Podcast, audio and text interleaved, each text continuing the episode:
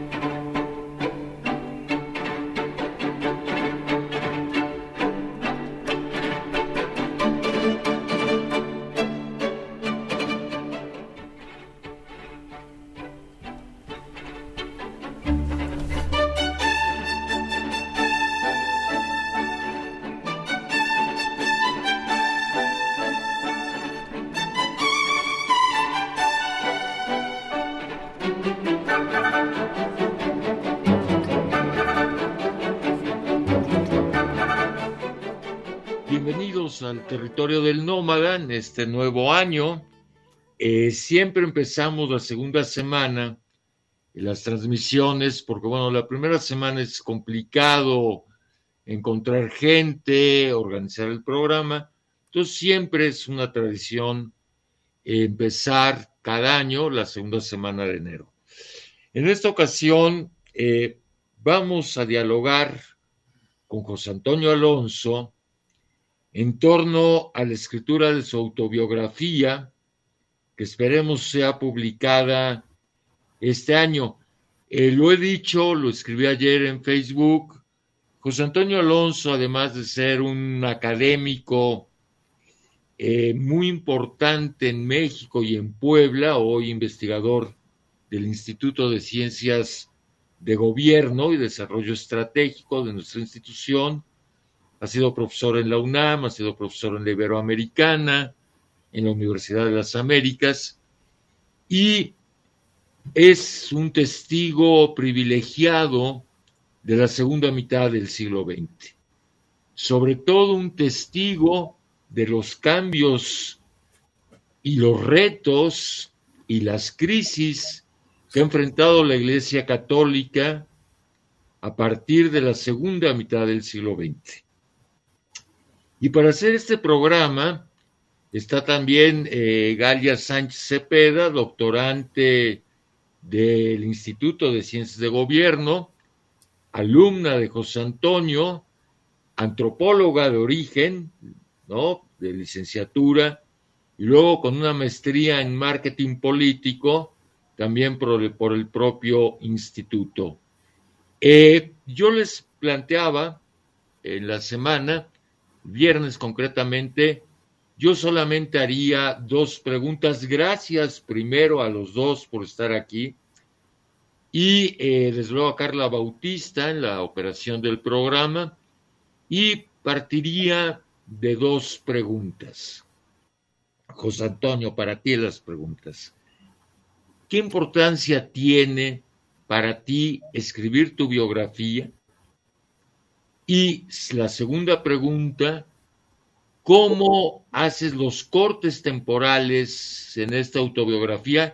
Que me parece que es la clave de toda biografía y autobiografía, los cortes temporales. Desde luego los cortes temporales son arbitrarios en la historia y en la autobiografía. Y entonces, ¿a qué obedecen esos cortes temporales ¿Y por qué tu autobiografía, José Antonio? Bueno, pues respondo directamente a tu pregunta diciendo en primer lugar que soy capaz de escribir esta autobiografía que como puedes tú comprender nunca había yo pensado en mi vida que iba a llegar un momento a mis 85 años a poder escribir una autobiografía. Eh, eso nadie lo planea, pero afortunadamente eh, primero tenemos la salud y la buena memoria para escribir y recordar, porque eso sí tengo yo, yo recuerdo hasta las cosas que no entendía en aquel momento. Yo recuerdo eh, las cosas inclusive de la guerra civil española, un tema que ustedes en México conocen muy bien y que como voy a explicar después, yo conocí después de un tiempo en México, porque cuando yo nací en 1937, al terminar el primer año de la Guerra Civil Española, ahí eh, eh, pues no tenía yo, por supuesto, en los primeros 15 años de mi vida, ninguna información al respecto. ¿Por qué?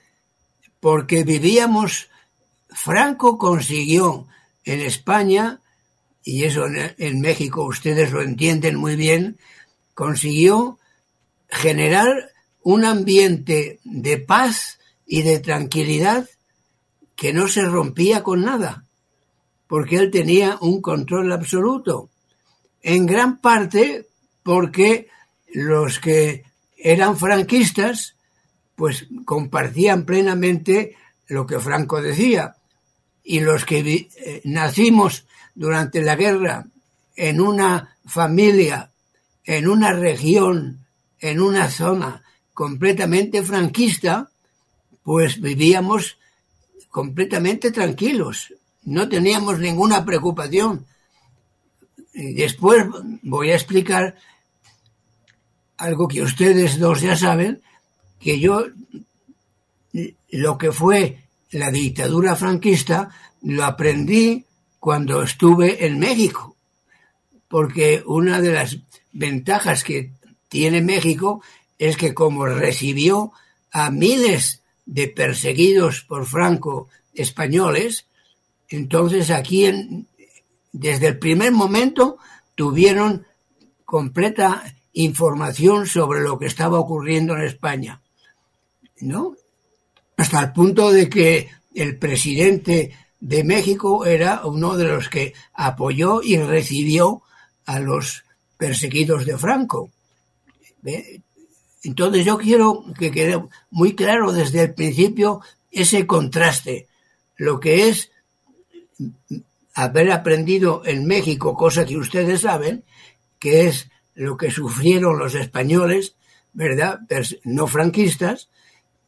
Y por otra parte, que durante todo el tiempo, primer tiempo que yo viví en España, hasta cumplir 17 años, vivía sumergido en un ambiente por todas partes, dentro y fuera de la familia, y en el colegio también porque yo fui al colegio jesuita de Valladolid y allí eh, el director del colegio, que era jesuita, era completamente franquista y todos los colaboradores también, hasta que el año 49 llegaron los vascos, que los vascos ahora ya son muy conocidos por el movimiento independentista de algunos de ellos, pero que nosotros, no, no solamente por la edad, sino por la familia, porque, como tú sabes, mi abuelo paterno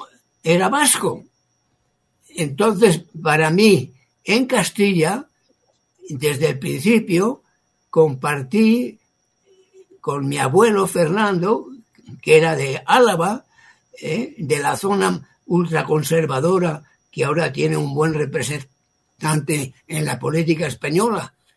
Pero eso, lo he, repito otra vez, lo he aprendido aquí gracias a ustedes, porque en los primeros años míos yo estaba por la familia, por el colegio, por el ambiente, todo era franco, hasta el extremo de que no solamente en el colegio Cuando llegaron en el año, yo había entrado al colegio en el año 48 y el año 49 hubo un cambio, porque los jesuitas que había entonces, que eran todos, ustedes ubican perfectamente, eh, de Valladolid, de Salamanca, de Zamora, de Galicia, de Asturias, todos esos eran algo pues que yo comprendía perfectamente porque yo era castellano y todavía no sabía yo lo que representaba ser vasco, porque ser vasco para mí era ser parte de mi familia. Entonces, cuando en el año 49 llegan los primeros vascos, yo los recibí y, fueron mis mejores amigos en el colegio, los vascos. ¿Por qué? Repito, porque a través de mi abuelo conocía a la familia vasca, lo mismo en Vitoria que en Bilbao, que en San Sebastián, en todas las zonas del País Vasco. Entonces, eh, dijéramos, lo que después se convirtió en una fuente de pleito profundo en España con los vascos, yo lo vi como parte de mi familia. De hecho, en el colegio, mis mejores amigos y profesores eran los vascos, porque para mí eran en parte parte de mi familia. Entonces, por eso repito otra vez algo que voy a subrayar varias veces, que lo que ustedes saben de la España perseguida por Franco, yo lo aprendí aquí en México. ¿eh? Y uno dice, bueno, si usted es sociólogo y ha viajado por, por ocho países, ¿cómo es que tuvo que esperar tanto tiempo para... Bueno, porque yo había vivido en mi niñez completamente inmerso en el país, en el país vasco y en el país castellano. Entonces, ese es un dato fundamental que a mí me gusta repetir y, agradecer y, dar a entender a los mexicanos, a pesar de que, y, aquí viene ahora una anécdota que que ya te he comentado, que en los ocho países en los que yo he tenido la fortuna de vivir, que son por orden cronológico España, El Salvador, Ecuador, Nicaragua, Alemania, Estados Unidos y México. Y de esos ocho países, como sabes, el único país en donde me expulsaron por ser español es en México. Cuando yo había terminado la teología en Barcelona, en España, el año 68, regresaba a América para estudiar sociología en Nueva York.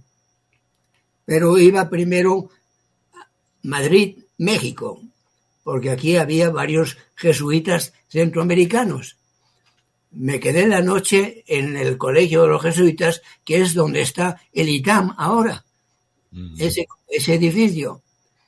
Y por la mañana los compañeros centroamericanos me llevaron a conocer México por primera vez. Y evidentemente cualquiera que viene a México, pues dice, yo necesito por lo menos una semana para conocer esta capital, porque es enorme, ¿no? Entonces, al llegar al aeropuerto,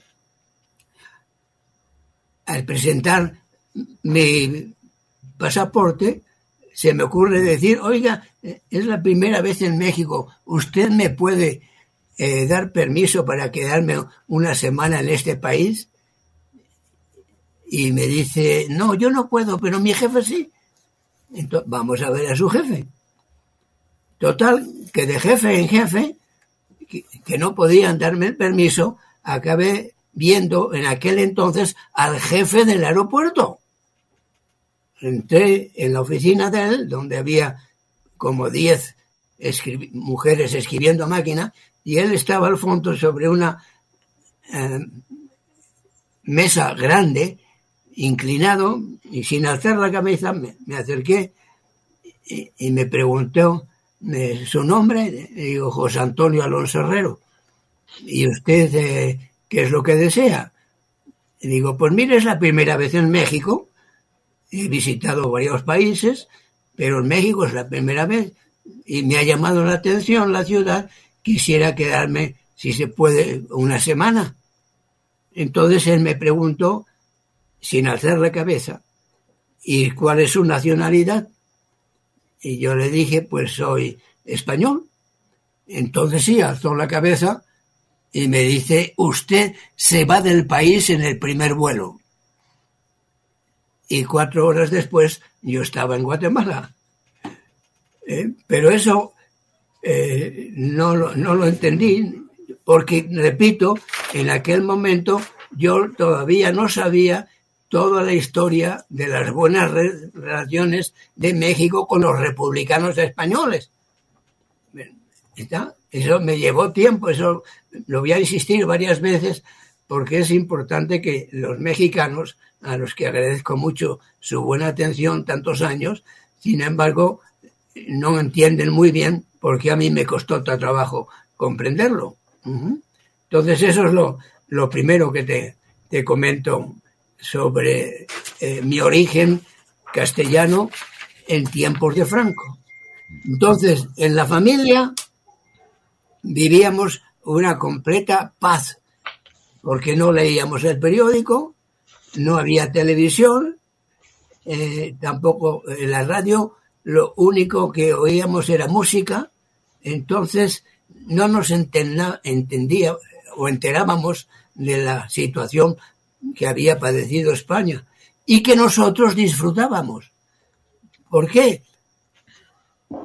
No solamente, primero porque la familia jamás comentó a los niños como yo lo que había pasado con nuestros tíos que habían muerto durante la guerra civil.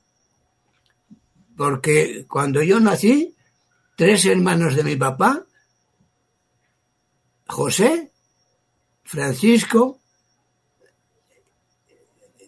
y el tercero, Antonio, estaban en la guerra. Cuando comenzó la guerra, le debía haber ido mi papá, que era mayor. Pero como yo estaba en camino, los hermanos dijeron, mejor quédate en casa y nosotros vamos. Entonces, uno de ellos, José, murió a poco de comenzar la guerra, cerca de Madrid. Bueno, eso que te estoy diciendo ahora, en aquel momento yo no lo sabía. Yo sabía que me llamo José, pero no, no, nadie me explicó. Años después es cuando la familia me llama eh, por el tío José. Y después lo mismo ocurrió con mi hermano Ciro. Un hermano de la mamá ¿eh? Ciro murió en la guerra de eh, cerca de Zaragoza, al final de la guerra, en la última etapa, una enfermedad que contrajo y murió. Entonces mi hermano Ciro. Pero nunca nos explicaron nada, nunca. ¿eh? los únicos comentarios, y por supuesto en la radio que no oíamos, ni en los periódicos que no leíamos, nada, nada sabíamos. Entonces vivíamos en un ambiente de una paz absoluta, ¿en verdad? Una paz que adquiere una situación especial porque cuando mi, mi familia, que era de Olmedo, Olmedo queda a 20 kilómetros de Medina del Campo, ¿verdad? Entonces tenía una fábrica de madera, el abuelo, y abrió una dependencia de maderera en Medina del Campo, aprovechando la estación de ferrocarril. Entonces, en esa situación de plena eh, bonanza económica y tranquilidad, aumentada por algo que aprendí después, pero que disfruté en ese momento. Y es que una de las cosas inteligentes de Franco, porque Franco fue cruel, pero no era tonto. Entonces él sabía los problemas que tenía con los falangistas que todavía sobrevivían en España, que eran miles. Él se había encargado de despechar a José Antonio Primo de Rivera en noviembre de 1936, pero eh, Franco no pudo despachar a todos los miles de falangistas. Entonces, ¿qué se le ocurrió? Llamar a la hermana de José Antonio, Pilar Primo de Rivera. Y a Pilar Primo de Rivera, junto con 20.000 mujeres franquistas, falangistas, las convocó en el Castillo de la Mota en Medina del Campo. Bueno, ¿qué ocurrió ahí? Que Pilar Primo de Rivera, desde ese momento, consiguió el apoyo muy fuerte para reconstruir el castillo de la Mota. El castillo de la Mota era antiguo, viene de la Edad Media. Y en ese castillo de la Mota, en el siglo XVI, algún tiempo estuvo la reina Isabel Católica y su hija Juana la Loca. Las dos estuvieron, pero a lo largo de los siglos había decaído. Sin embargo, lo primero que consiguió Pilar Primo de Rivera fue reconstruir estupendamente el castillo. Eh, yo tengo amigos mexicanos, por ejemplo, Francisco Paoli Bolio, que ha visitado conmigo el castillo. Eh, y, si ustedes algún día van, lo van a disfrutar igual. Yo hice en ese castillo la primera comunión. te dicen, ¿por qué?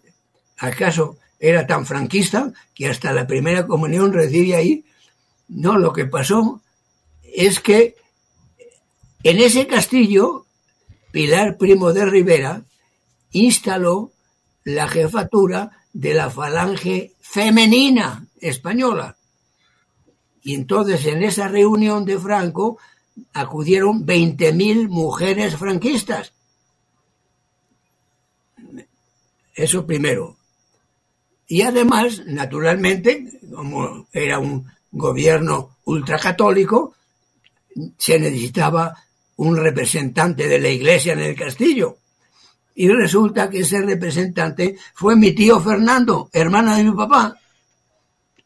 Por eso es que al poco de terminar la Segunda Guerra Mundial, yo creo que he sido el único que ha hecho la primera comunión en la capilla de ese castillo. Todavía tengo la foto. ¿Está?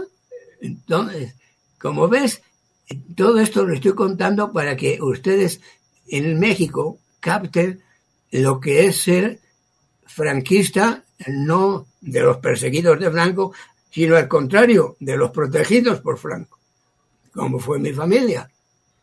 Eso por el lado del Castillo de la Mota, que queda al oriente de Medina del Campo, yendo hacia Olmedo.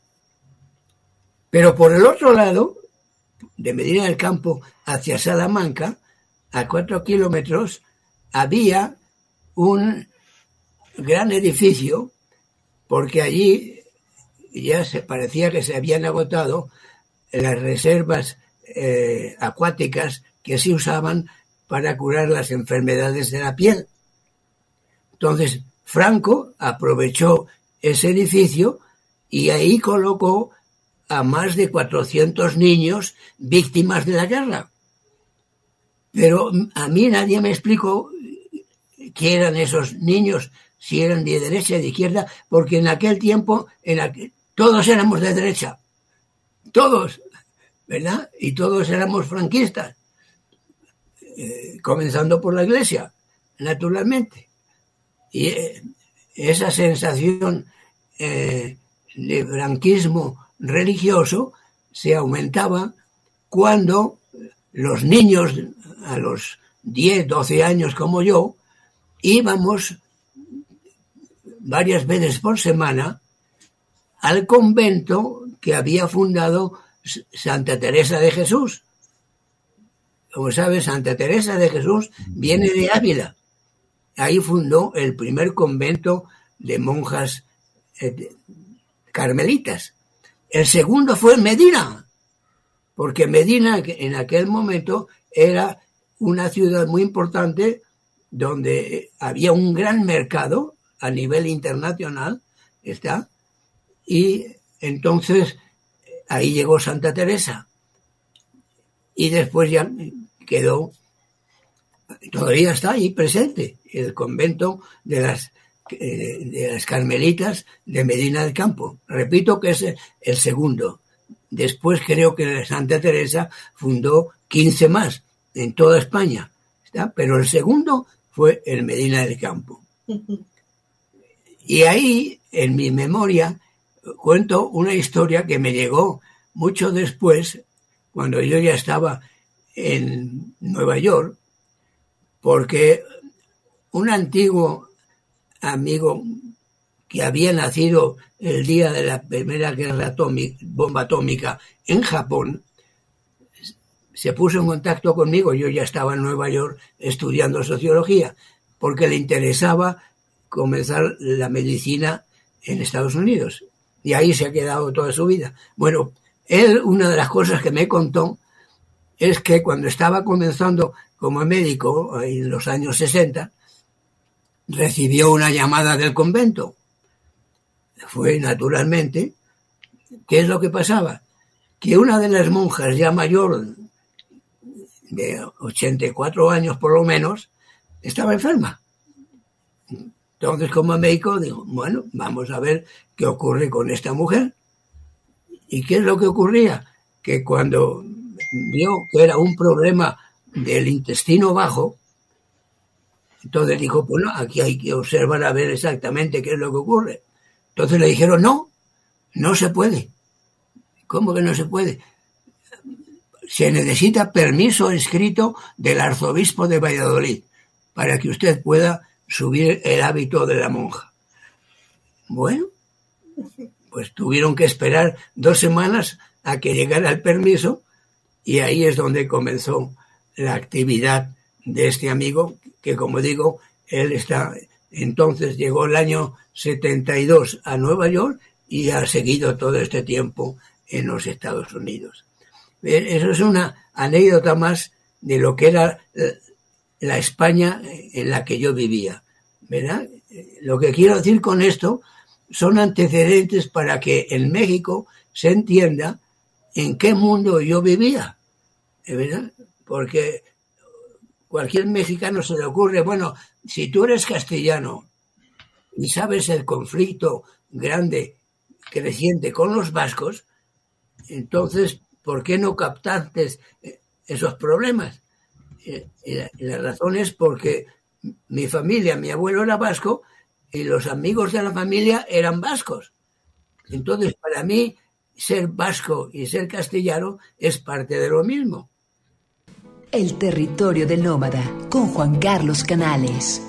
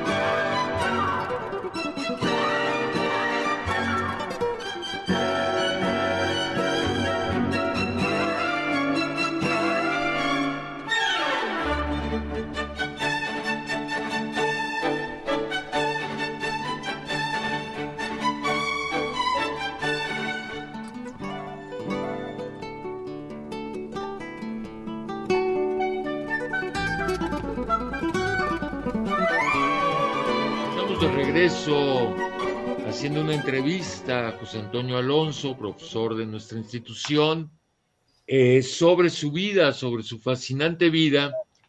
Y está desde luego también eh, Sánchez Cepeda como eh, participante de este programa. José Antonio, te comentaba, también aquí en el territorio del nómada entrevisté en varias ocasiones Enrique Ramírez, otro de los grandes profesores de nuestra institución, el republicano, hijo de republicanos, eh, su padre, que fundó la Escuela de Economía de la UNAM y que hoy lleva la biblioteca de la Escuela de Economía el nombre de Enrique Ramírez, eh, Enrique, Enrique hijo, salió hasta los 50 de España. Y en varias ocasiones eh, platicamos sobre su vida de niño, pero como hijo de republicanos. El estigma, la persecución, la exclusión, la diferencia en las cartillas eh, para la comida, en fin, eh, comentaba que había pasado una infancia terrible. Entonces, claro, tú como hijo de una familia falangista, viviste una burbuja franquista, sí la has calificado tú, la burbuja franquista, pero no tenía noticia de lo mal que le había ido a los republicanos que tuvieron que quedarse o que no pudieron salir durante el gobierno de Franco. Y no solo me refiero a las famosas listas de Franco para asesinar republicanos y tirarlos en tumbas comunes, sino la de cientos de niños que padecieron el estigma de haber sido rojos, entre comillas, y subrayo este calificativo de rojo, porque desde luego no toda la República fue comunista. Claro. Eran, eran disidentes del fascismo, pero en la República había desde liberales, como el propio Azaña, hasta desde luego comunistas, ¿no? Entonces tú viviste esa burbuja. Y José Antonio, ¿cómo decides y por qué decides entrar a la compañía de Jesús? Porque era parte del sistema educativo en el que uno vivía, porque fueran los profesores del colegio castellanos o vascos, todos tenían la misma tradición jesuítica. Y en aquel momento, por cierto, por lo mismo que he dicho y repetido, que parte de los vascos eran casi familiares de mi abuelo, no sabía yo la, una de las tretas de Franco, que fue eliminar la provincia jesuítica vasca.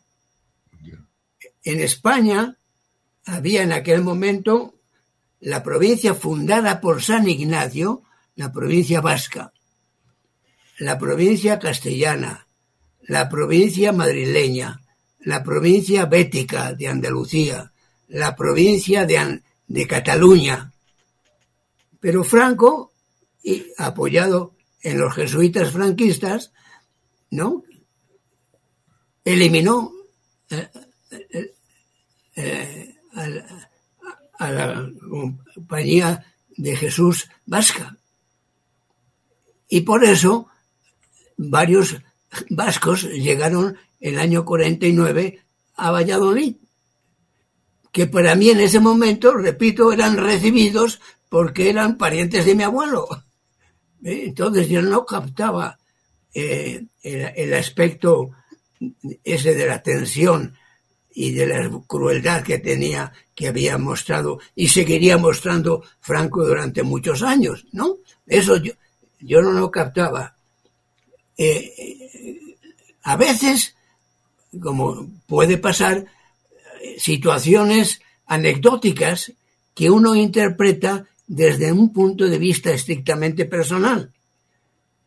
Era esta anécdota que voy a contar. En enero de 1951, cuando yo estaba todavía en el quinto año del bachillerato, me faltaban dos para bachillerarme, el 73, en enero, en enero del, 70, del 51, estábamos en clase con un profesor muy querido mío, vasco, navarro, el padre Andoin, profesor de historia, ultrafranquista, pero que para mí entraba completamente dentro del sistema en el que yo vivía. Entonces, estábamos en clase y en el, éramos 80 en quinto año. Entonces, divididos en tres secciones. Los de la A, yo era Alonso, nos quedábamos para recibir la clase en el estudio y las otras dos salían. A la una llegaban ¿no? para dejar los libros e irse a la casa a comer. Entonces llegaron a la una y el padre Andoin, el vasco navarro, ultraconservador, ¿no? impidió que se abriera la puerta a la una porque ya era hora. Entonces los alumnos, como buenos alumnos, estuvieron golpeando la puerta hasta un momento en que el padre Andón, como buen vasco, era capaz y duro, entonces impidió que entraran los alumnos. Y los que estábamos dentro, cada vez con más tensión, diciendo, aquí va a haber más que palabras, pero bueno, ¿por qué? Porque en ese momento llega un vasco, vasquista, eh, opuesto a Andoin, ¿verdad? Que era franquista, y entonces se arma por primera vez una discusión de alto nivel, típica de vascos, ¿verdad? Que los alumnos nos mirábamos como diciendo, muy qué bien, aquí va a haber más, más que palabras.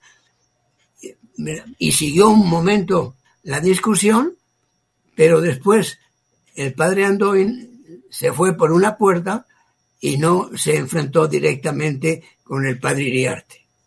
Este es un ejemplo de algo que uno que hubiera tenido ciertos antecedentes políticos podía haber interpretado, pero nosotros, yo por lo menos, yo interpreté como decir, bueno, pues los dos son vascos, ¿verdad? Los dos son cabeciduros, entonces eh, uno como prefecto busca la disciplina y busca que se abra la puerta y el otro, como está en clase, no, la clase es mi clase y yo soy el que mando. Entonces ustedes esperan y, de ahí viene el choque. Bueno, lo que quiero decir con este tipo de comentarios es que importante en México, como nunca pensábamos a, al aspecto político, ¿no? Y después yo supe que el padre Andoin, por cierto, Andoin y el arte, los dos tuvieron, a pesar de su diferente ideología, accidentes en un caso no era mortal. El padre Andoin fue de visita a un lugar tan importante como es el santuario de Portugal. Se me va el nombre ahora. Y en el viaje eh, perdió el brazo al pasar por un puente. Y el padre Iriarte, que había sido enviado por ser vasco separatista a Centroamérica, estuvo varios años en Panamá y en Panamá, siendo director de una emisora de radio de los jesuitas, eh, subió a la azotea y allí, cuando estaba con el ingeniero viendo qué es lo que pasaba, ¿verdad? Se le ocurrió agacharse y agarrar un cable y se lo electrocutó. O sea que los dos, a pesar de ser de tan diferentes ideologías, han tenido un futuro desagradable, pues. Bueno, todo esto es para dar, la pregunta tuya era, en ese ambiente, te puedes imaginar que una cosa fundamental que había y que después afortunadamente con el Concilio Vaticano II desaparecido, es que todos los días teníamos misa a las ocho. Y las misas eran siempre en latín. Por lo cual los niños no entendíamos nada, ¿verdad? Los jesuitas, ¿cómo buscaron solucionar ese problema? Vendiéndonos libros sobre historias de los jesuitas que habían sido martirizados en Inglaterra, en Japón, etcétera, etcétera, ¿verdad? Bueno, pues uno como niño lee esas aventuras, ¿verdad? y evita el tener que aguantar, porque es que aguantar, ahora ya los jóvenes ya no saben lo que es, pero aguantar misas en latín, una lengua que uno no conoce, por sí resulta un poco aburrido, ¿no? Entonces, todo esto eh, hay que repetirlo ahora porque eh, es parte de la política del Vaticano. Todavía el Papa que acaba de morir, el Papa alemán, ¿verdad? Es un defensor de, las misas en latín. Y uno dice, pero si la gente en España y en el mundo entero, durante años, durante décadas, durante siglos, desde la Edad Media, vienen oyendo misas casi nosotros a diario en latín, eh, te puedes imaginar que estamos esperando que acabara la misa para ir a desayunar, ¿no? Eh, o sea que ese es otro aspecto interesante. Bueno, eh, junto a esas misas había un director espiritual y con ese director espiritual uno va desarrollando conversaciones con él y llega un momento al final del último curso en donde piensa en la posibilidad de ser jesuita. De hecho, en mi año fuimos por lo menos nueve egresados que ingresaron al noviciado.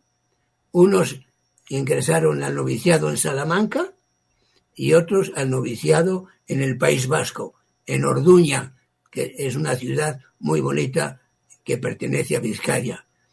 Entonces, y allí, por supuesto, también siguen las misas en, en, inglés, pero poco a poco una de las cosas que uno hace siendo jesuita es eh, aprender latín. No le queda más remedio. ¿eh? Nosotros las clases de latín y de griego las recibíamos de un gran profesor ecuatoriano, porque de Centroamérica fuimos a estudiar humanidades clásicas y filosofía a Quito, Ecuador. Y, allí en Quito, Ecuador, como digo, tuvimos excelentes profesores eh, que habían estudiado, eh, por cierto, inglés en Inglaterra, eran magníficos profesores, pero ahí es donde fuimos aprendiendo un proceso importante eh, en, la evolución que va experimentando la Iglesia porque cuando yo entré como los demás al noviciado, yo, entré al noviciado porque era, dijéramos, algo que se ofrecía y que, sobre todo cuando hacía los famosos ejercicios espirituales de San Ignacio, pues de una manera y otra te indicaban que realmente para agradar a Dios lo mejor era ser jesuita. Entonces uno se deja llevar por ese agrado de Dios, ¿no? y, en esa situación, pues tiene muy buenos compañeros, muy, ¿verdad? De los más selectos siempre, porque era así, los jesuitas eran muy gradosos para ver a quién les admitían, ¿verdad? y ahora déjame que haga una desviación, porque a veces se les va la mano. ¿Por qué? Porque el mismo jesuita, que era vallisoletano, que el año 54 a mí me envió a América, es el mismo jesuita que en año, eh, más de 10 años antes, el año 41, eh, había recibido a un mexicano que en aquel momento yo ni, ni conocí, que era el fundador de los legionarios. Los, los legionarios llegaron a España el año 41 a comillas, donde estaba este señor, el padre Baeza, que después fue provincial de la provincia. Como te he dicho, era la provincia de Castilla Occidental, separada de, la Castilla Oriental. ¿Por qué Castilla Oriental? Porque al llamarse Castilla Oriental desapareció la Castilla auténtica de San Ignacio, que era la vasca. O sea, desapareció la compañía vasca. Eh, todos estos son datos que pueden parecer minuciosos, pero indican exactamente, primero, la ideología de Franco y segundo, la colaboración de los colaboradores jesuitas de Franco. Porque naturalmente había jesuitas franquistas y jesuitas separatistas. Eso es muy importante tenerlo siempre presente, aunque yo viví siempre en un ambiente franquista. Eh, total, que al terminar el, bachillerato, el año 53, me admiten en el noviciado de Orduña y ahí pasé un año con compañeros que eran de Bilbao, eran de Burgos, de Segovia, de Valladolid, etcétera. Ahí pasamos un año. Y ahí te ofrecían la posibilidad de ir de misiones, porque es parte fundamental de la Iglesia Católica, ¿no? Convertir a todo el mundo. Y entonces uno, con el idealismo juvenil, dice, pues nada mejor, yo pensé ir a Japón, pero me dijeron, no, a nosotros no nos toca Japón, a nosotros nos toca Centroamérica. Entonces, evidentemente, llegamos a Centroamérica unos países muy agradables en aquel entonces, ¿eh? como digo, que van desde Guatemala hasta Panamá. ¿ya? Yo en concreto pasé el primer año en El Salvador y después seis años en Ecuador estudiando humanidades clásicas eh, auténticas, porque veíamos todas las obras en latín, ahí ya teníamos que aprender latín, y en griego, los tres años. Y después ya pasamos a estudiar filosofía, que era la filosofía aristotélica, la filosofía de Santo Tomás de Aquino. De tal manera, y ahí comienza curiosamente mi evolución, dijéramos, ultrafranquista. Y usted dice, ¿cómo es eso? Porque me habían encargado a mí dirigir un seminario una sesión para tratar el tema de, en concreto, las cinco pruebas de la existencia de Dios de Santo Tomás de Aquino. Ese era el tema que yo preparé. ¿eh? Ya para entonces sabía yo perfectamente latín para leer a Santo Tomás de Aquino. Pero después de esa sesión, a final del año 59, en el 60 llegó el líder, el jefe de los sindicalistas católicos latinoamericanos, que era un argentino.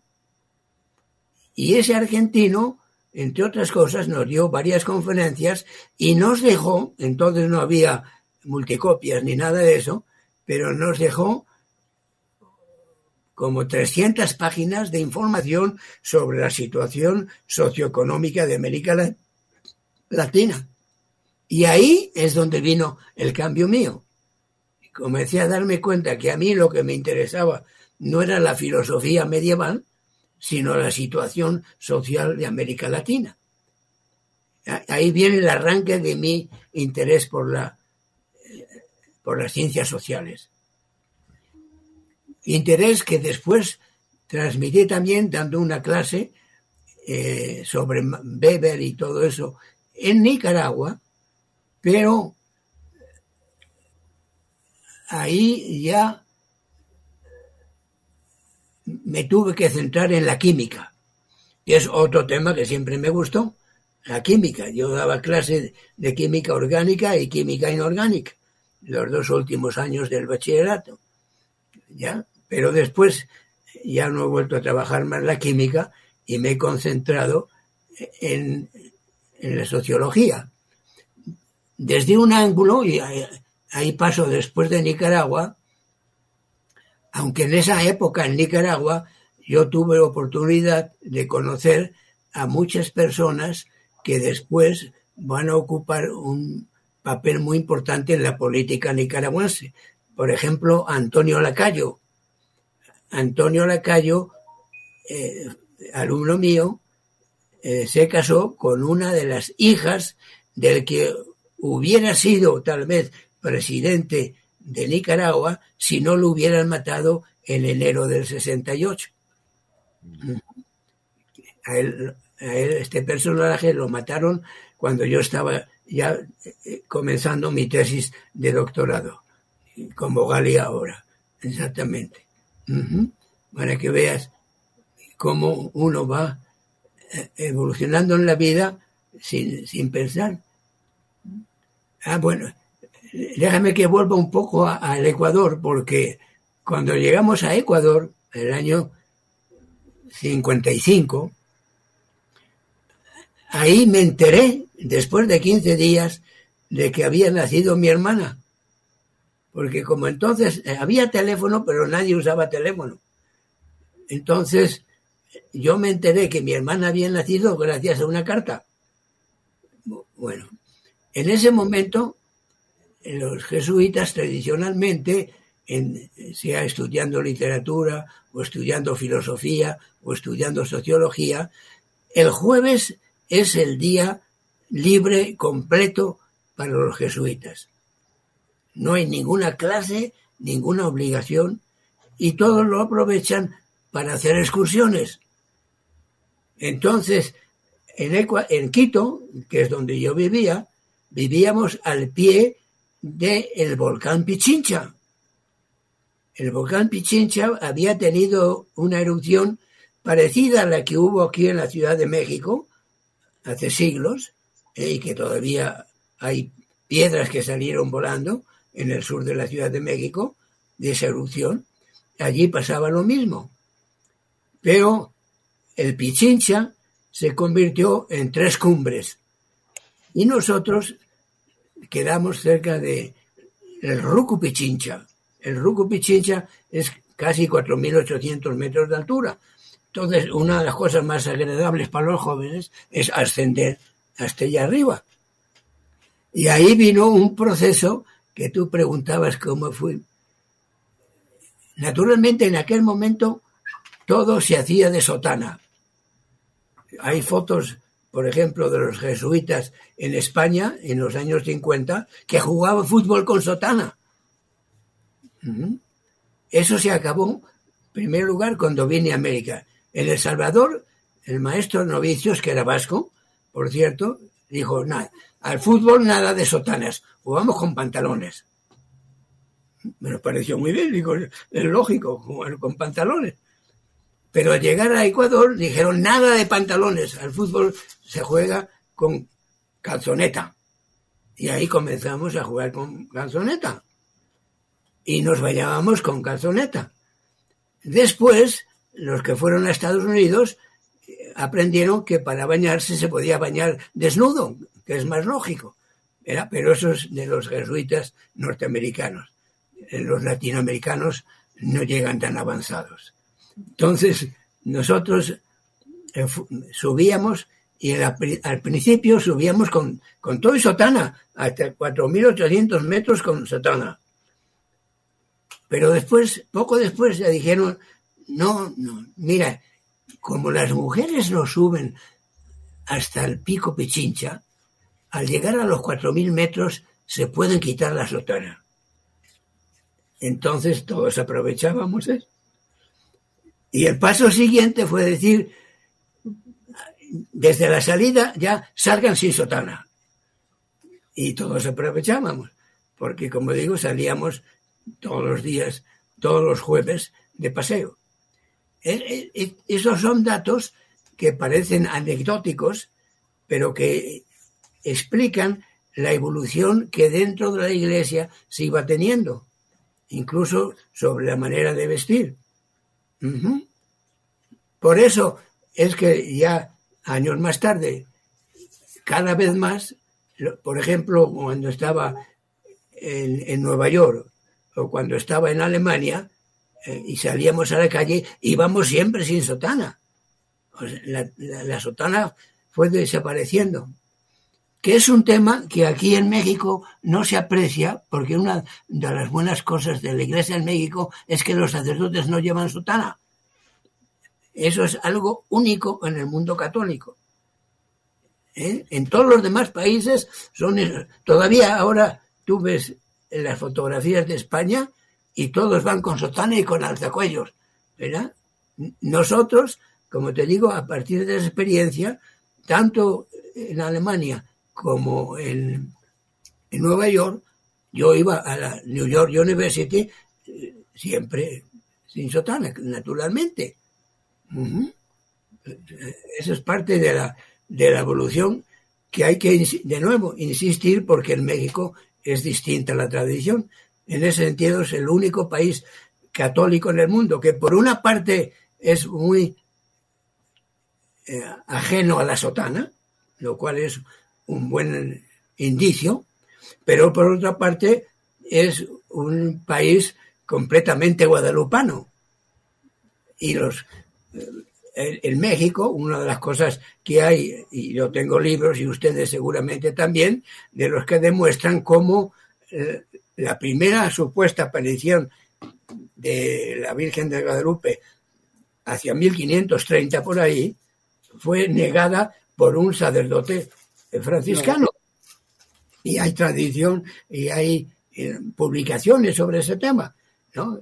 Pero más de un siglo después, la Iglesia ha comenzado a trabajar el tema de la Virgen de Guadalupe y ahí tiene a todo México, toda América Latina metidos en el guadalupanismo. Lo mismo que ha ocurrido en Portugal con las apariciones de la Virgen de Fátima o, o la Virgen de Lourdes en Francia.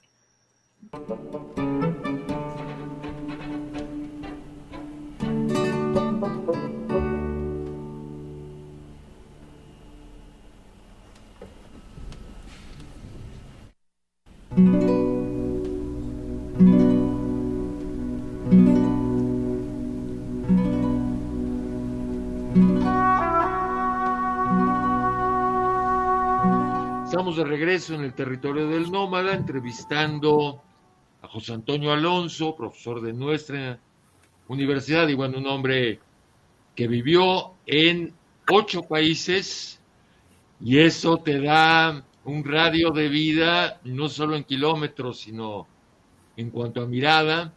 Creo que es importante. Y está haciendo el programa también con nosotros, estaba muy callada, eh, Galia Sánchez Cepeda, alumna de José Antonio. Galia, por favor, ahora tu pregunta. Muchas gracias. Muchas gracias previamente a, a usted y al doctor por la invitación. Me siento muy honrada de poder participar con ustedes y de escucharlos. Finalmente, el doctor Alonso es un extraordinario conversador y uno puede aprender muchas cosas con el simple hecho de platicar con él. Eh, y una de las cosas que me parece que es... Sí, sí. No, está... doctor. Ya, ya. Ah, ok, correcto, muy bien. Una de las cosas que, que me parece importante resaltar que los que tomamos clase, que somos alumnos con, del doctor Alonso, es esta enseñanza fundamental de tener investigaciones de alto alcance.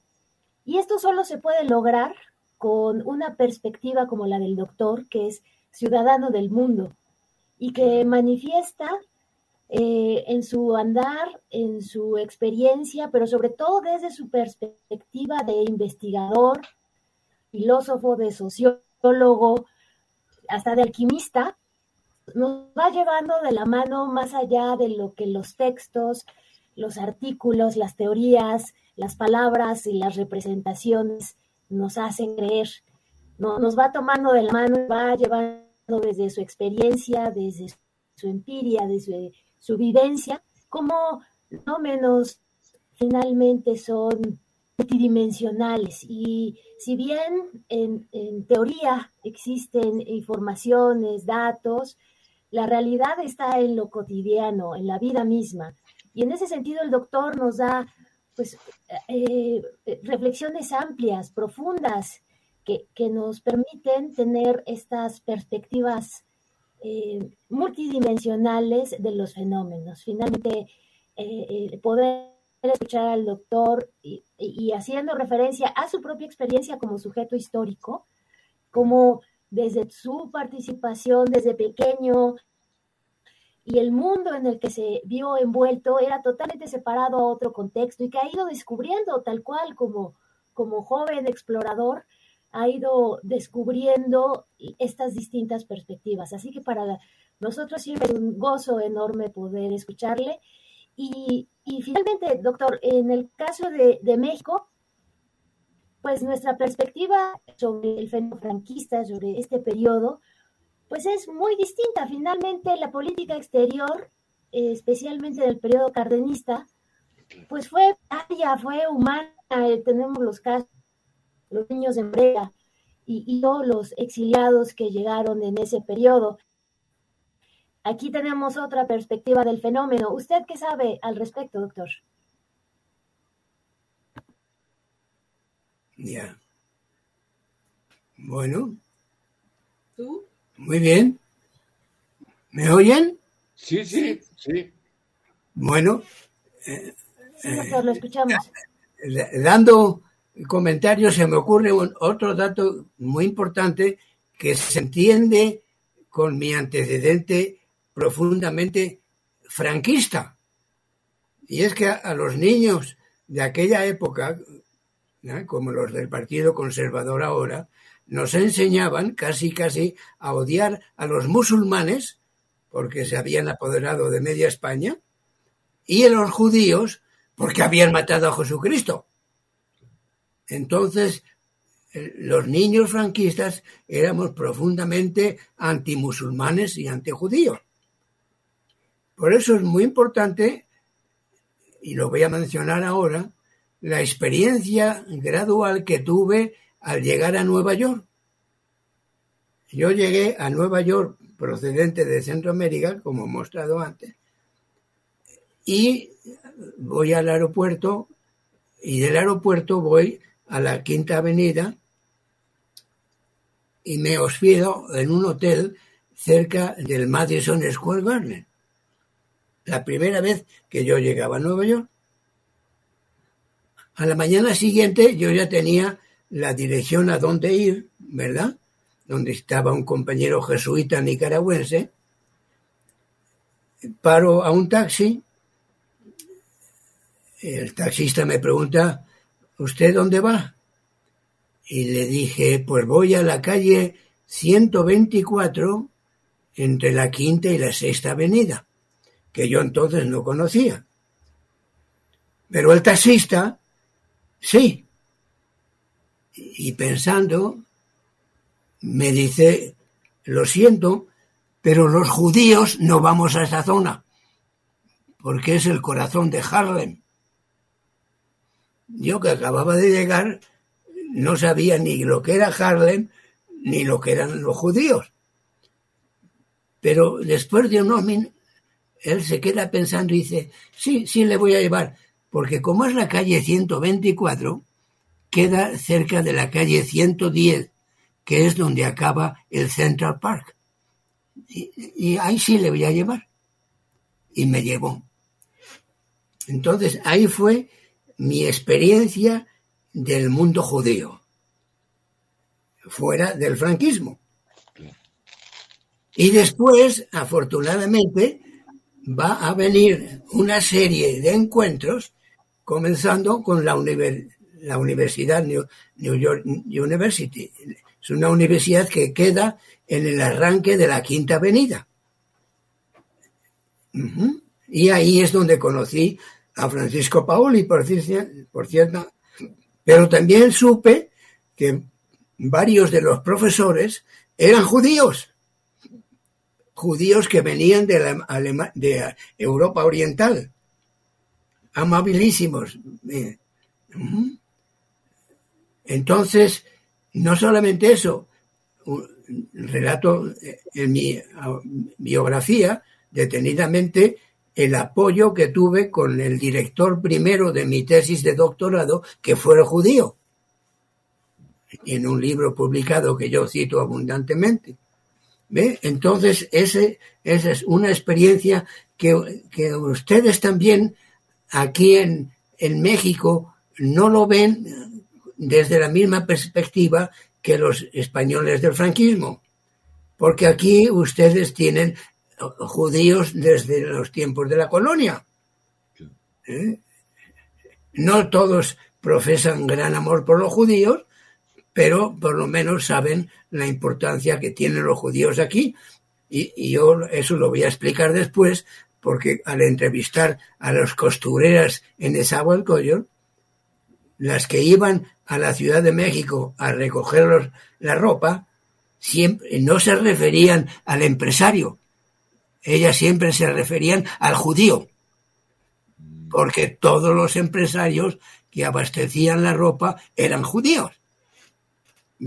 Para mí eso ya no me caía como una novedad, porque en Nueva York tuve amplio conocimiento y muy agradecido de los judíos.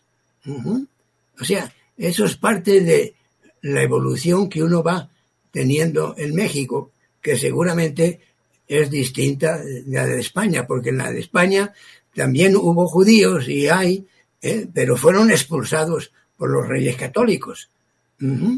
¿Está? Entonces, eh, eh, la evolución de España en los últimos siglos y la evolución de México, a pesar de la conexión entre ambos países, es una evolución muy distinta, por ejemplo, en el tema judío. Entonces, ese es otro de los cambios que uno... Eh, una de las ventajas que tiene entonces, resumiendo, de, haber nacido y vivido en la época franquista, es que cuando he ido por diversos países he ido aprendiendo novedades, novedades que, cosas que no hubiera aprendido si hubiera seguido en España.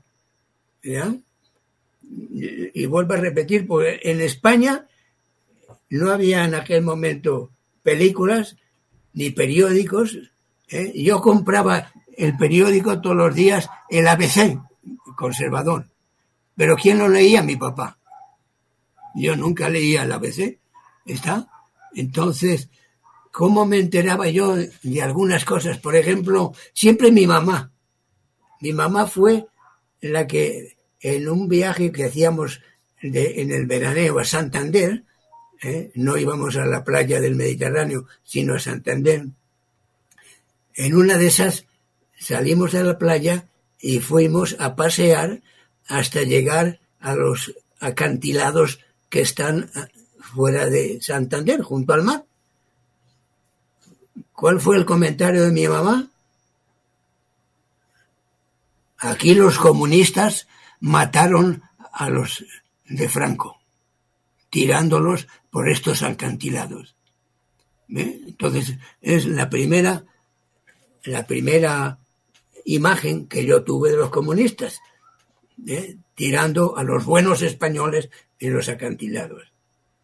Y, así, ese tipo de, explicaciones ¿eh? que, vienen, como digo, mi papá nunca comentó nada, a pesar de que era franquista, pero mi mamá sí porque ella lo vivió muy a fondo. Y ella fue, hablando del tema judío, la que en algún momento hizo referencia a uno que era después conocido en la Universidad de Valladolid como un gran historiador, que era un judío procedente de Olmedo. Mm. De alguna manera vino en la conversación y mi mamá siempre el tema franquista lo tenía a mano. ¿eh? Y ella nos lo, ella me comentó, era judío, como diciendo, cuidado con esto. Y así,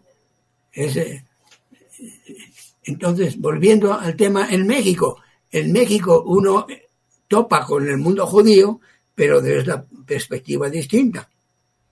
Y de hecho, eh, hasta algunos de los alumnos míos de la primera Ibero era también de origen judío, porque en la Ibero también había judíos, ¿verdad? Que es, es un mundo con el que uno convive tranquilamente aquí en México, ¿eh? o lo descubre a través de las investigaciones socioeconómicas, ¿no? Porque lo demás yo nunca he ido a ningún club de judíos, ni, ni, nada, ni organizaciones que hay, ¿verdad? Entonces eso es,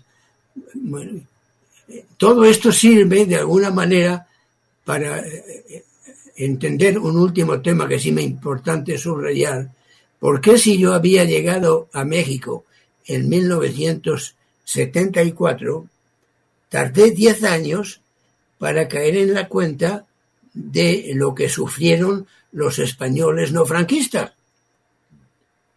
Y ustedes mexicanos, de la universidad o no de la universidad, ¿eh? pueden comenzar a, pensar cuándo, eh, por ejemplo tú o ustedes, cuándo descubrieron a, a, los españoles perseguidos por Franco. Y estoy seguro que los dos no tienen que ir muy atrás en sus vidas, ¿no? Porque han vivido aquí en Puebla o en otros con esos españoles. Yo viví con ellos porque tuve alumnos desde 1974 en la Ibero. Hasta, tuve hasta alumnos judíos. ¿Está? ¿Eh? Y tuve españoles que habían sido perseguidos, pero yo descubrí ese mundo porque en aquel entonces yo comencé, alguna vez comencé a oír del Colegio Madrid. Claro, claro. Bueno. Pero nunca fui al Colegio Madrid ni pregunté a nadie por el Colegio Madrid. No, no, no, en parte porque yo estaba, yo iba casi a diario a Nezahualcóyotl. Entonces me, me, me, enfrentaba con los judíos, pero a través de las costureras, ¿no? Eh, fue hasta los 80, cuando ya fui profesor. El año 81 ya fui profesor de la UNAM.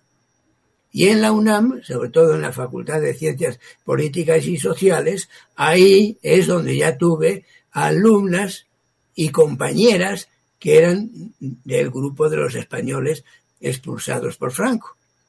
Ahí es donde arranca mi conocimiento. Eso voy a hacer un amplio reconocimiento de eso, porque es importante incluso hoy día para entender el, sistema político español. Se sabe que hay ahora un partido que, ni me acuerdo el nombre ahora, ultraderechista. Bueno, eh, a mí no me cuesta ningún trabajo entenderle porque ese derechismo es el que yo viví de niño con Franco. Lo que estos señores están haciendo es simplemente repetir la historia. ¿Eh? Y naturalmente aquí encuentran el apoyo del gran capital, ¿eh? de los empresarios, en toda América Latina, en México, en Brasil, en Argentina, etcétera, etcétera. Y, y más ahora si, si, si co coordinan o se co confabulan con ese movimiento de ultraderecha de España nuestros expresidentes. Los últimos dos expresidentes de México, como saben, ahora son ciudadanos de Madrid. O sea que el dinero que extrajeron de México lo están gastando en España. Claro, los españoles muy contentos con recibir dinero, ¿verdad? Pero eso, eso indica eh, la tragedia eh, que, hay que comentar más tarde, de, ¿verdad?, sobre el sistema político mexicano.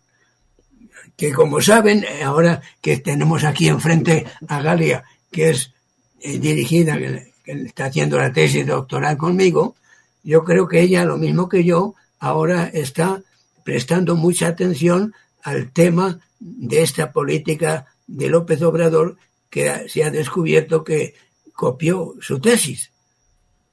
¿no? Seguro que sigues, sigues esa información, Galia. Mira, en la que copió la tesis sí, fue sí, Yasmín, eh, ha ¿no? sido un tema, Y eso va a traer cola. eh, eh, sí, la, que- la candidata a juez. A, la- a presidir la corte. Sí, sí, sí, ha sido un, un tema altamente, así es, así es, eh, finalmente, bueno, quedó descartada por, por este asunto, pero lo más penoso es que las instituciones educativas pues se vieron coludidas en este sentido Claro. para validar a alguien que ha ejercido el derecho durante muchos eh, y es uno de los, de los efectos de, del sistema educativo y político que tenemos en nuestro país, finalmente. Bueno, eh, es un tema que va a dar mucho que hablar, precisamente porque afecta a lo que tú acabas de decir ahora, pero también afecta a la UNAM. Hombre. Los, los que tenemos experiencia en diversas universidades y ahora contigo que estás haciendo la tesis, ¿eh? lo menos se nos ocurre al director de una tesis es leer con cuidado lo que tú vas escribiendo. ¿No? ¿No es cierto? Entonces, uno dice que, cómo fueron, cómo fue la dirección de tesis en la, en la UNAM en esa época. ¿Eh? ¿Cómo es que tardaron tanto tiempo en descubrir las copias? ¿Eh? Cuando eh, en una institución como la que tú y yo conocemos en la UAP, eso no es posible. ¿Por qué? Porque no, porque a lo largo del trabajo tuyo y la asesoría mía eh, hacemos continua revisión. Entonces, es, yo creo que es un tema que a, nivel individual, a nivel de la UNAM, a nivel de las instituciones políticas del gobierno mexicano, a nivel del presidente López Obrador también, va a ser muy importante ver cómo él se entomete en este. Me parece a mí. Va, yo voy a esperar el próximo lunes al programa en donde participa en el canal 11 a las 10 de la noche eh, Francisco Paoli Bolio para ver ese grupo de cuatro eh, expertos en el tema porque seguro que van a tocar este tema. Oye, pero todo el mundo se ha estado echando la bolita. ¿No? Todo el mundo se ha estado echando la bolita. Eh, el observador le echó la bolita a la, UNAM.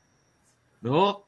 Luego la UNAM le devuelve la pelotita a la CEP. Es decir, finalmente, ¿quién da el título? Lo da la UNAM. La UNAM sería la que tendría que retirárselo después del dictamen. Ah, no, pero le echa la papa caliente a la CEP, ¿no?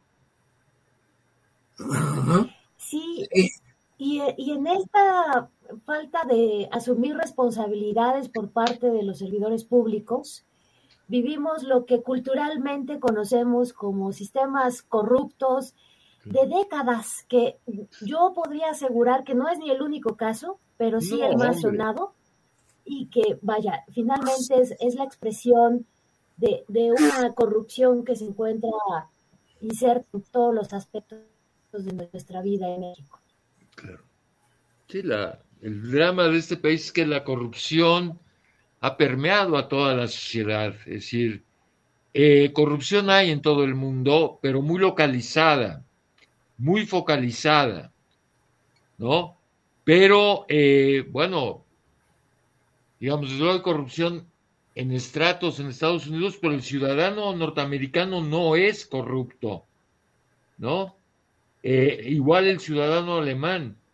El problema de México es que la corrupción permeó a la totalidad de la sociedad. Creo que es el verdadero drama de este país, ¿no? Ya.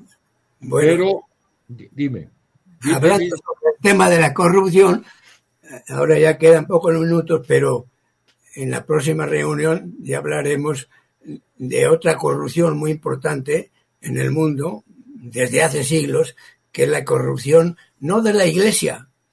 Yo en mi escrito voy a subrayar, hay que distinguir la Iglesia del Estado Vaticano.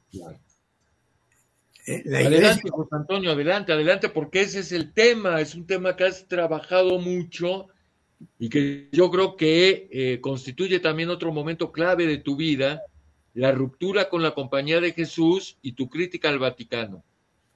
Bueno, qué bien que dices eso porque eh, es un proceso que te puedes imaginar muy largo porque yo vine eh, a América enviado por, la iglesia ¿no? y viví toda mi época, pero después tuve la oportunidad en Alemania de escribir el tema del Vaticano II apoyado en mi director de tesis.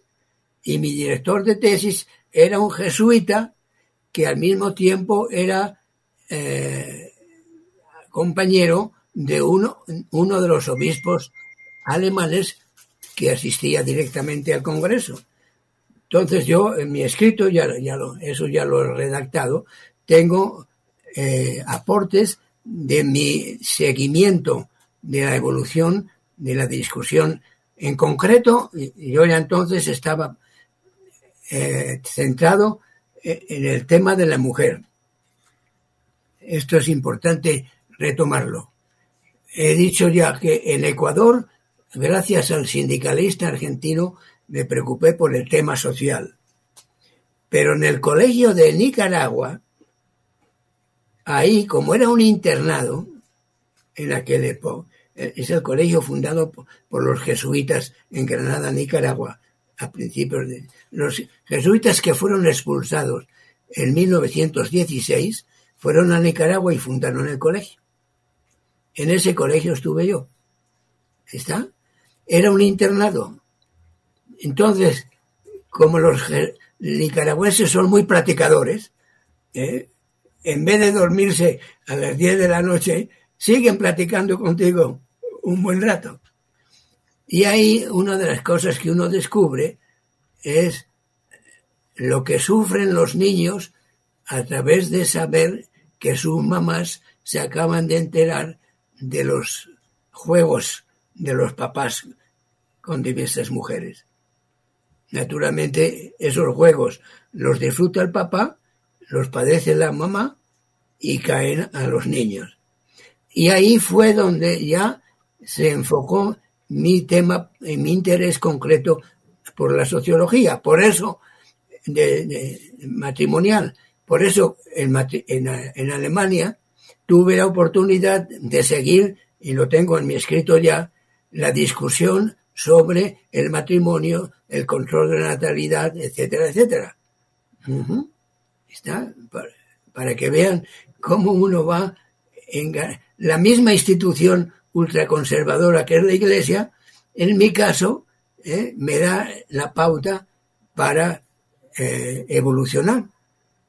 Porque después ya, eh, inclusive en México tuve los primeros años la oportunidad de trabajar en una universidad de jesuitas, pero tuve todo el apoyo de Francisco Paoli Bolio para hacer investigación en Nezahualcóyotl. Y ahí descubrí, el primer libro mío ahí se llama Topar con el Vaticano, por lo que yo experimenté en una de las colonias de Nezahualcóyotl, en donde había, por cierto, colaborando, además de jesuitas y exjesuitas, había en esa parroquia de la Perla dos, dos dominicos. ¿eh? Y uno de ellos, yo tengo el escrito de él, lo voy a comentar a su tiempo, era un dominico francés que había estado en Uruguay, después vino a México y era auténtico representante de la teología de la liberación. Y ahí, ahí, precisamente en la perla, en donde tuve yo la experiencia en la que se apoya el libro mío de topar con el Vaticano. ¿Por qué topamos con el Vaticano? Dice, hombre, ¿por qué tiene uno que ir hasta la perla para topar con el Vaticano? Bueno, si, si tienen el libro, ahí pueden ver por el tipo de religiosidad que este, estos, estos dominicos vivían y que instauraron, en donde, por cierto, apareció el hábito de los, desapareció el, el hábito de los dominicos, jamás llevaban hábito esos dominicos. Eh, sí conocí a otros dominicos en México que son los de hábito ultraconservadores, ¿verdad? O sea que ese fue un aprendizaje importante sobre el tema religioso y fue el arranque, se puede decir, de mi preocupación por la política del Vaticano porque yo había estudiado el Vaticano desde el punto de vista religioso. Pero cuando uno quiere profundizar un poco, descubre que en realidad en la Iglesia Católica hay que distinguir entre el aspecto estrictamente religioso, que es el que conocemos, y el Estado Vaticano. ¿Eh? Y hay muchos, incluso en los periódicos, que hablan, y hablan en general de la Iglesia. ¿Eh? Y hay que distinguir muy bien porque una cosa es, repito, la Iglesia y otra cosa es el Estado Vaticano. Y el Estado Vaticano tiene unas características muy especiales, que es un Estado estrictamente monárquico. O sea, el Papa reinante es el único que reina. Es un Papa, además, es un Estado estrictamente masculino. El territorio del nómada, con Juan Carlos Canales.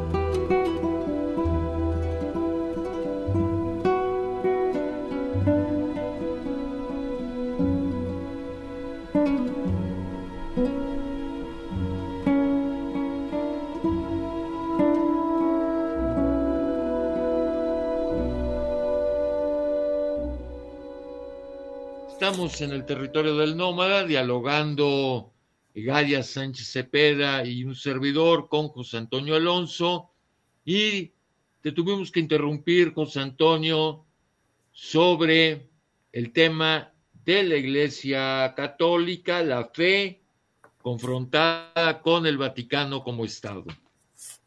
A ver, mira. Sí.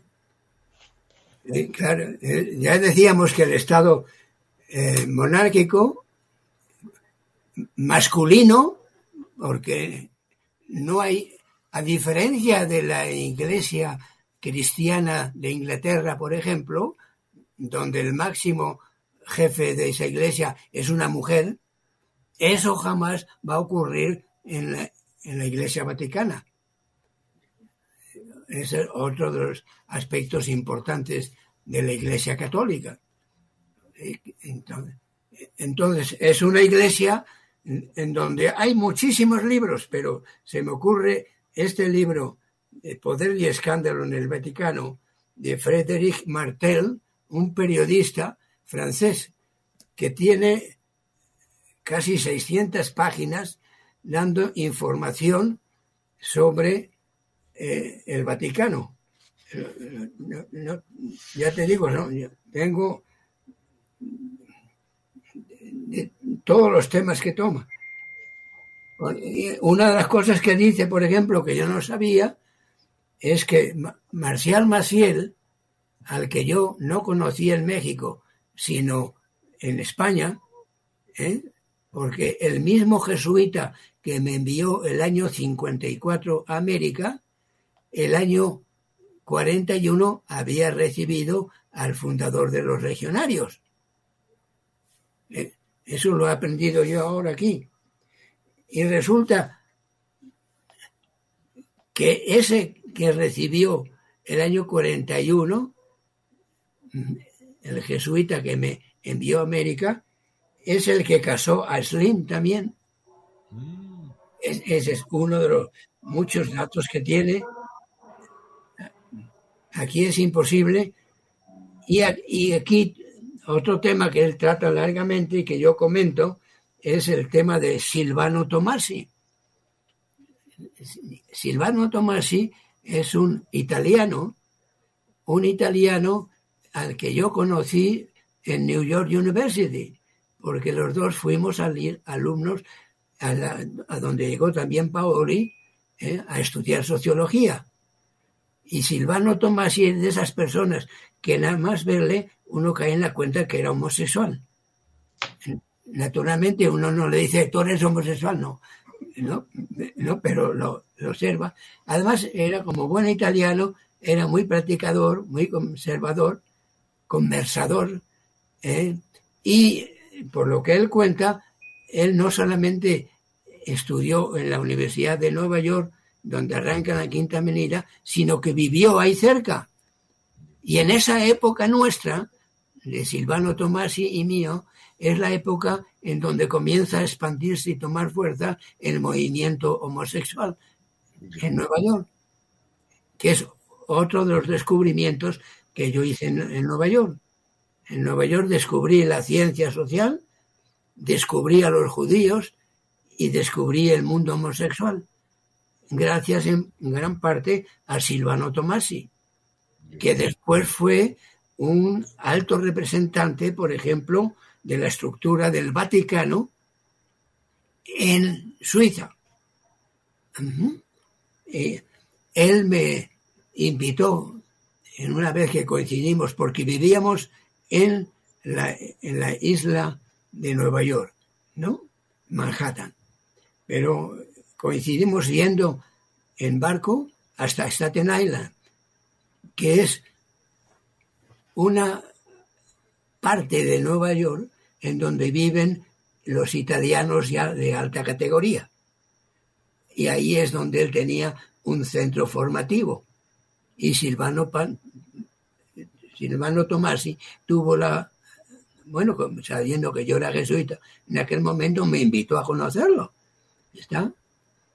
Pero ese tema de los italianos yo lo había aprendido antes, porque en Harlem, donde yo vivía, ahí en aquella época se hablaba de un italiano, un viejito italiano, que era Uniocchio, uno que era tuerto, Uniocchio, que era en aquel momento el coordinador de la mafia de la droga entre los italianos. ¿Verdad? Que es un tema que a mí me gusta contraponer porque el mundo de la droga que yo conocí en Nueva York en los tiempos primeros que yo viví en los setentas, no me topé jamás con la droga. Ni siquiera en el Sabalcoyot. ¿Eh? Y yo aprendí en Nueva York, gracias a este italiano, gracias a Silvano Tomasi, el tema de la droga. Y la pregunta que hoy nos hacemos, ¿quién está detrás de la droga? Y una de las cosas que yo he aprendido en aquel entonces, cuando estaba en Nueva York, porque mi cuñado, Ronald, hermano de mi esposa, que había estado dos años en Vietnam, cuando él regresó de Vietnam, me comentaba a mí, mira, para sobrevivir en Vietnam había dos posibilidades. Una, estar borracho. Otra, estar drogado. Dice, yo era borracho. Pero la pregunta es, ¿quién enviaba la droga a Vietnam? El gobierno de Estados Unidos. Que es otro aspecto que hay que tener en cuenta hoy día. ¿eh? Porque los que hemos vivido en Nueva York y hemos visto allí eh, el tema de la droga, como digo, en una época en donde uno podía yo recorrí desde Laredo hasta el sur de, Guatemala, en la frontera, ida y vuelta, y jamás tuve ningún problema, porque en aquel momento no había el problema de la droga, ni mucho menos. El problema de la droga ha venido después. Y en gran parte ese problema de la droga depende de la política de Estados Unidos. Por eso, no sé lo que ustedes piensen, pero si a mí me dicen qué es lo primero que hay que hacer para bajar el negocio de la droga, lo que yo digo es tratar a la droga como se trata el tabaco o el alcohol. Y en ese momento la droga va a ser un negocio más. Pero no, va a ser un super negocio como, como es ahora. No, no, más tenemos que ir a al occidente de México, los grandes negocios que surgen con la droga, sobre todo por los que saben la cantidad de, creo que son 100.000 muchachos americanos que mueren al año por la droga. Por el fentanilo. por el fentanilo. Sí, pero antes de eso, porque esto viene de hace, de hace décadas. Eh, y, y no es un tema que yo haya estudiado, nunca lo estudié, ni nunca practiqué, porque ni siquiera fumo, ¿no? Ni, en- ni en mi grupo de amigos Sí, es un poco le cuesta, le consta que no participe. pública. Entonces, no, no, o sea, no, no, es, no es un tema que en, en lo que yo he vivido en México me afecta ni personalmente, ni a través de mis amigos, ni a través de la universidad tampoco. ¿Está? Entonces, pero es un tema cada vez más grave, como lo estamos viendo ahora con el que acaban de meter en la cárcel. Pero lo que quiero decir es que ese ambiente que ahora padecemos en, en México, yo lo experimenté y me tuve que tener cuidado en Nueva York, porque en Nueva York, cuando yo entregué mi tesis de doctorado, como tú estás haciendo ahora, Galia, espero dentro de unos meses, yo lo entregué en agosto y me dijeron, su examen va a ser el 13 de noviembre. Entonces, un compañero puertorriqueño de la universidad me dijo, pues puedes hacerte taxista. Entonces me metí a taxista en Nueva York. Y por cierto, fui dos días taxista. ¿Por qué dos días? Un día porque fui un taxista privilegiado. Un amigo que tenía colombiano, una agencia de taxis elegante, recibió una noticia de la Embajada de México en Nueva York diciendo el tercer miércoles de octubre llega a Nueva York de compras la esposa del presidente, López Portillo, y su hija. Y necesitan cinco automóviles para ir de compras. Entonces mi amigo tenía cinco automóviles, pero no tenía cinco conductores. Entonces me invitó a mí. Digo, con mucho gusto voy, yo conozco perfectamente, llevo seis años eh, aquí en Nueva York. Entonces fuimos, recibimos a la esposa y a la hija del presidente y los llevamos a Saks Fifth Avenue, como saben, en la Quinta Avenida, que es el, comercio más elegante que hay en Nueva York. Y mientras ellas estuvieron casi tres horas, madre e hija, comprando, después llegamos hacia la una los cinco taxistas, cargaron los cinco taxis y antes de arrancar surge una discusión acalorada entre el mexicano representante de la embajada y, el primer conductor. Un poco fuerte. Entonces, el, de la embajada mexicana me dice a mí, usted va a ser ahora el que vaya en primer lugar.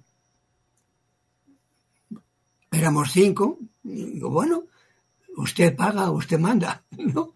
Entonces, efectivamente, lo que yo deduje es que eh, en la avenida el taxista había venido demasiado despacio.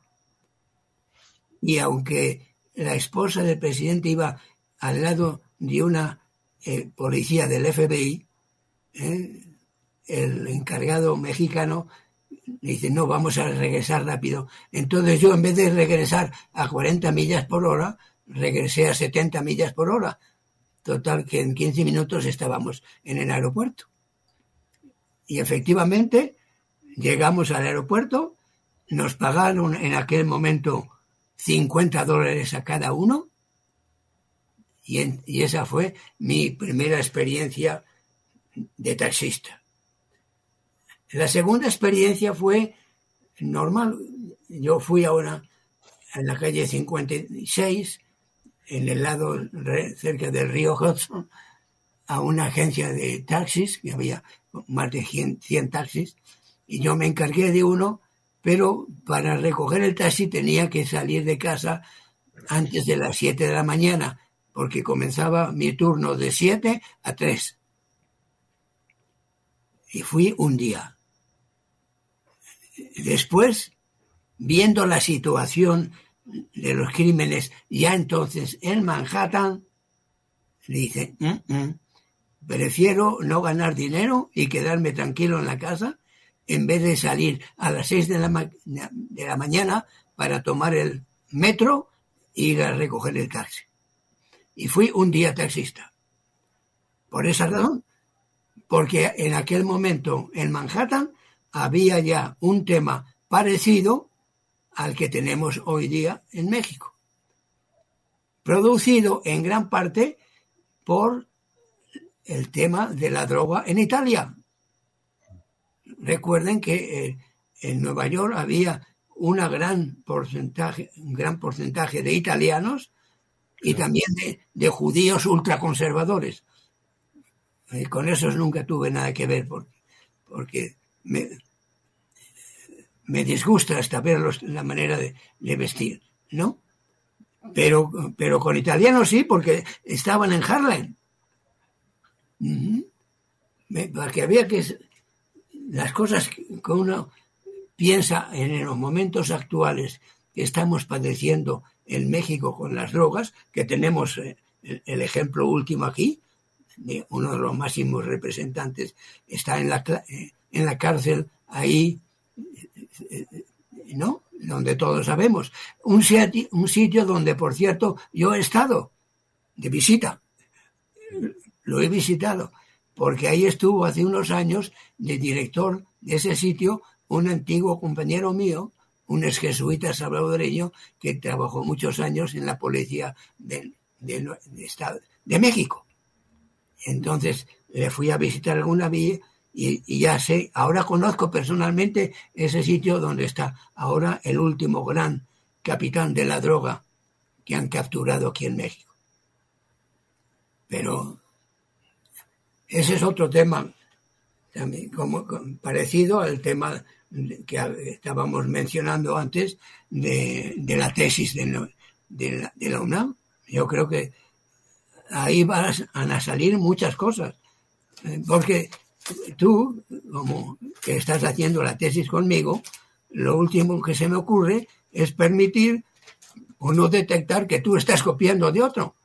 Cuando estoy viendo en el proceso de dirección cómo tú vas avanzando gracias a tus conocimientos y, gracias a tu experiencia, ¿no? Entonces, uno no entiende cómo en una institución en la que yo he estado casi una década, como eh, la UNAM, sin embargo,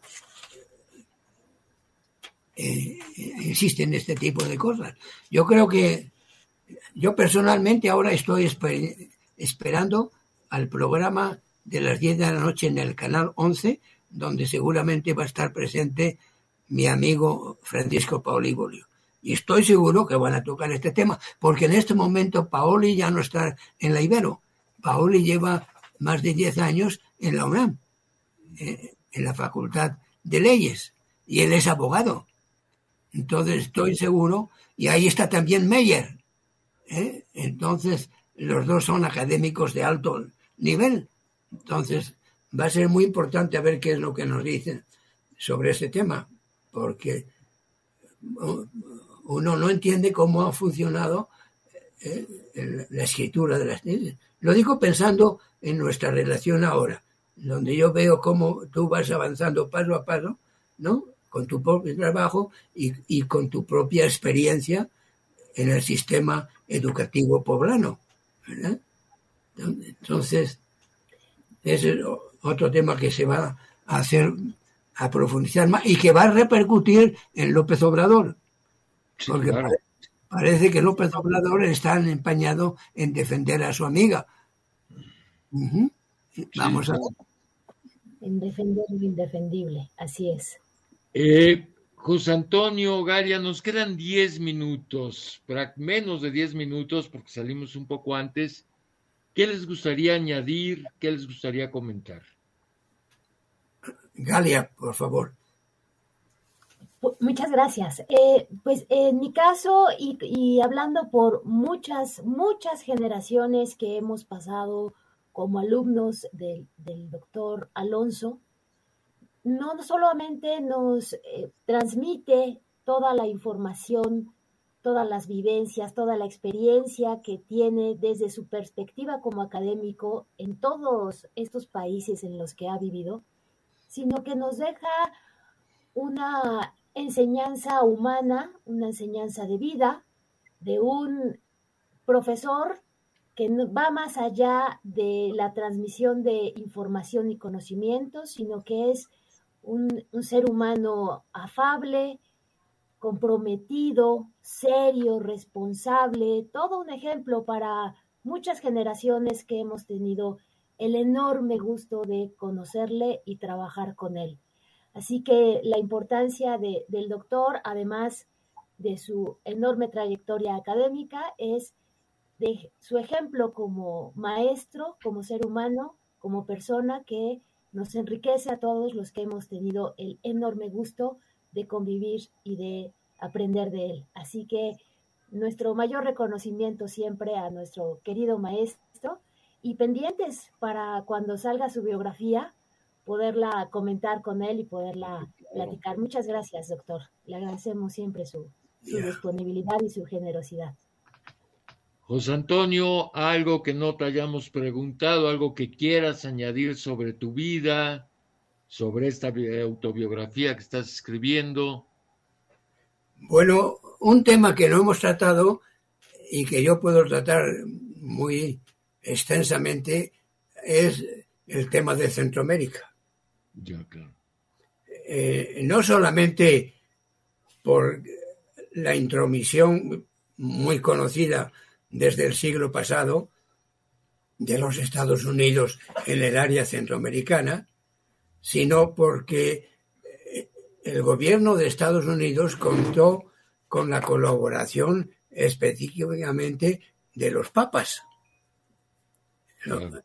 Entonces, yo voy a comentar detenidamente ese aspecto, porque precisamente de los dos dominicos que yo conocí en Nezahualcóyotl, uno desafortunadamente falleció, pero el otro, como yo narro, el, narro en mi libro de Topar con el Vaticano, lo expulsaron. Lo expulsaron. Entonces, ¿qué tuvo que hacer? Irse a un sitio donde le podían acoger, que fue Nicaragua. Y él fue testigo de la manera de actuar tan dictatorial del Papa Juan Pablo II. Y ahí uno, yo específicamente, lo voy a comentar no solamente desde el punto de vista sociológico y religioso, sino desde el punto de vista humano, por la manera como trataron en concreto a mis compañeros. Porque primero mataron a un jesuita salvadoreño, después mataron al obispo salvadoreño y después mataron a mis cinco compañeros, que eran cinco españoles, en El Salvador. O sea, puedo hablar perfectamente de ellos. Y, y con Ellacuría en concreto, yo tuve la experiencia a lo largo de los años, en tiempos del Concilio Vaticano II, nos comenzamos a reunir los jesuitas que éramos del mundo académico y tuvimos dos reuniones en París. Y, y, por cierto, es que uno se pone a recordar, en esas reuniones, que eran en París, invitábamos los jesuitas centroamericanos a cinco destacados jesuitas franceses, muy conocidos. Y una característica de esos jesuitas franceses es que ninguno de ellos, a pesar de que eran del más alto nivel, nos cobró nada por darnos la conferencia. El único que nos cobró fue el cardenal que después murió en París en los brazos de una prostituta. Sí. Eso, eso, yo lo conozco desde entonces y lo dice aquí Martel, el periodista, en el libro Sodoma, que es un libro que recomiendo para conocer todos los aspectos del Vaticano. Porque ahí habla este señor de, de, mi compañero de la universidad, habla de, de Marcincus, de Oscar Maradiaga, de Bertone, de Politi, de Lombardo, el López Trujillo, el colombiano, que le conocimos o que vino aquí a Puebla, eh, de Ratzinger, de, todos, son testimonios porque este periodista francés pasó cuatro años con muy buena colaboración entrando dentro del Vaticano y entrevistando a los mismos pederastas del Vaticano. O sea, y obtuvo eh, testimonio directo de ellos. Además que él, vivió cuatro o cinco años en Roma ¿eh? y vio todo el ajetreo que se trae en los obispos y, arzobispos y cardenales del Vaticano. Todo eso está en el libro. Este es, me estoy refiriendo aquí a Danielú, que es el jesuita que murió en brazos de la prostituta ahí en París. Todos estos son datos que los que habíamos vivido en un catolicismo ultraconservador como fue el franquista, ¿eh? nos resultan una sorpresa. Te puedo yo decir que en aquellos años de mi infancia y de mi primera juventud nunca tuve ni en Medina del Campo, ni en Valladolid, ni en Olmedo, ni en ninguna parte este tipo de noticias. Nunca. Lo, que, lo único que yo pude aprender en ese aspecto ahí fue gracias a que los soldados de artillería que había en Medina del Campo, ya desde los tiempos de la Revolución Comunera, todavía en el siglo XX existe ese, ese, esos, esos soldados que iban a misa todos los domingos a las 10 de la noche. Eh, José Antonio y, este, Galia, nos tenemos que ir. Déjame terminar esto nada más. Sí, sí. Esos soldados venían a misa a las 10 de la mañana y nosotros íbamos en, latín, terminaba la misa, iban los soldados a la cuartel a comer, regresaban, paseaban en la plaza donde yo vivía y de ahí desaparecían por la calle principal y los niños le seguíamos. ¿Sabes dónde iban? A los prostíbulos de fuera. Así es como los niños del franquismo aprendíamos temas como la prostitución gracias a los soldados de Medina del Campo. Muy bien. Muy bien, José Antonio Galia, mil gracias por haber estado en este primer programa del 23. Les mando un abrazo y desde luego tenemos que seguir platicando en otras ocasiones. Contigo, José Antonio, también contigo, Galia. El territorio del nómada con Juan Carlos Canales. Escúchalo cada domingo de 10 a 12 horas. Radio Boab, la universidad en la radio.